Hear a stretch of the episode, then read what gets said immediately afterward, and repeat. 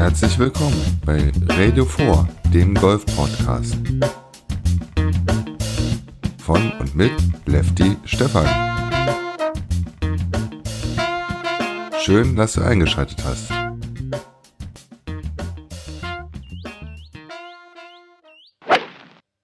Endlich hat das Warten ein Ende. Die Pro Golf Tour war wieder unterwegs. Das letzte Turnier fand ja noch in Marokko statt, vom 4.4. bis zum 6.4. Und der Tross der äh, Pro Golf Tour zog jetzt nach Österreich, denn von letzten Mittwoch, dem 25.04. bis heute, dem 27.04. fanden die Haugschlag NÖ Open 2018 statt. Gespielt wurde auf dem Golfkurs Haugschlag. Der 18-Loch Championship Par 72 Kurs liegt unmittelbar an der tschechischen Grenze und auf der anderen Seite gibt es nochmal ähm, 27 Löcher, die man mit dem Golfkart sozusagen erreichen könnte. Ja, aber darum geht es heute nicht. Heute geht es um die Pro Golf Tour und das Turnier in Österreich. Und alleine 46 Starter aus Deutschland waren dabei auf Birdie-Jagd. Leider verpassten nach zwei Runden auf der Pro Golf Tour wird über drei Runden gespielt und nach der zweiten Runde kommt der Cut. Ähm, 32 Gol deutsche Golfer verpassten leider den Cut. Das heißt im Umkehrschluss 14 schafften es dann in die Finalrunde am heutigen Freitag. Und wie es den 14, die in, ins Finale kamen, erging, das erzähle ich dir gleich.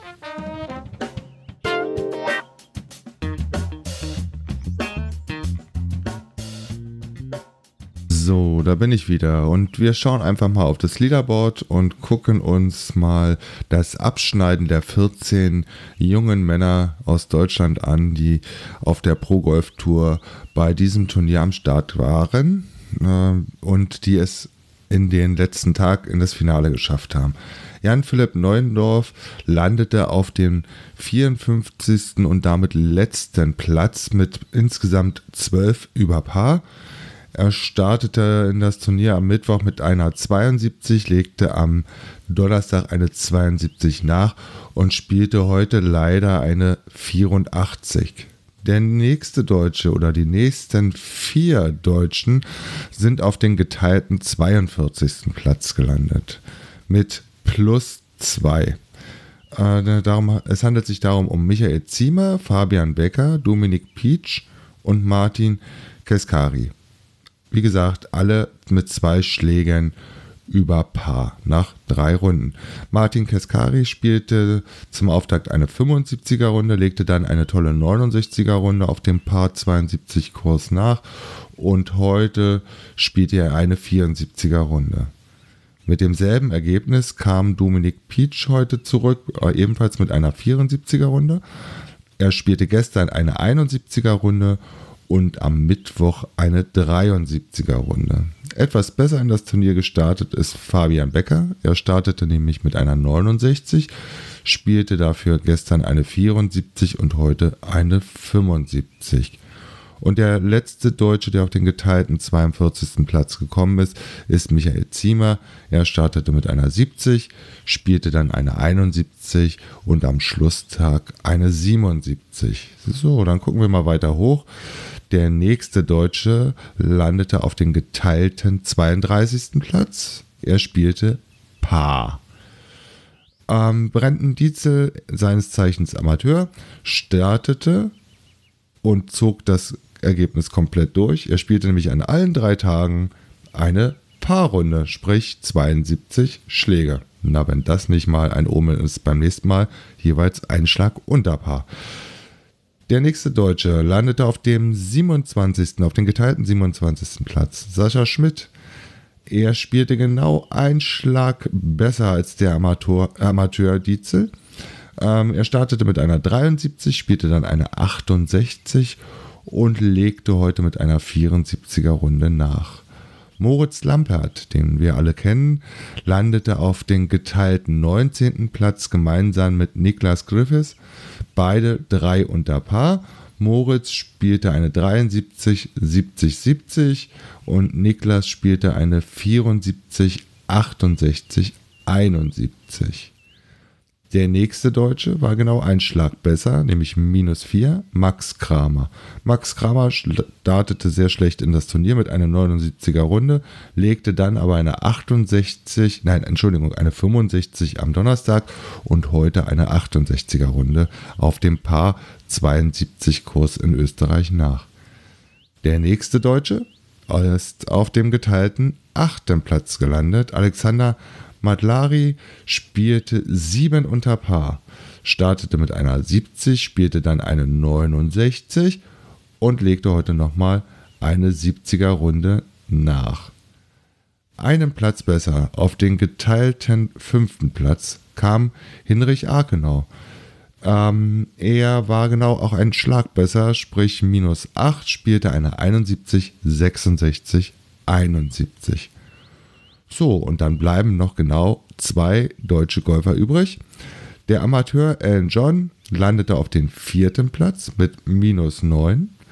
Er startete mit einer 67er Runde und spielte dann zwei 70er Runden. Mit insgesamt 207 Schlägen war er damit neun Schläge unter Platzstandard.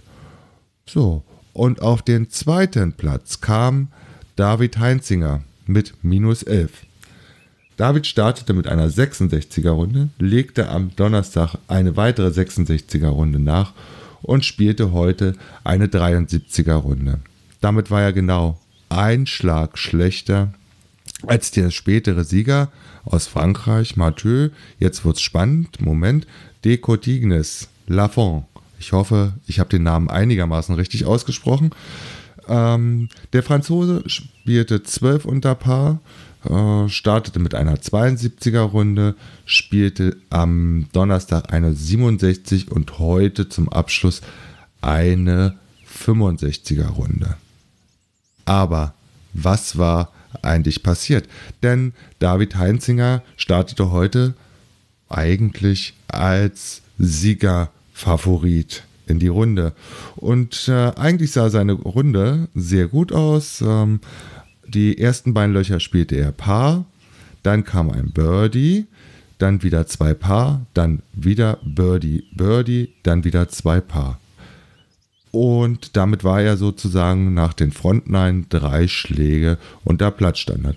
An der 10 spielte er einen Bogie, dann folgten die Löcher 11 bis 17, die er jeweils mit Paar spielte.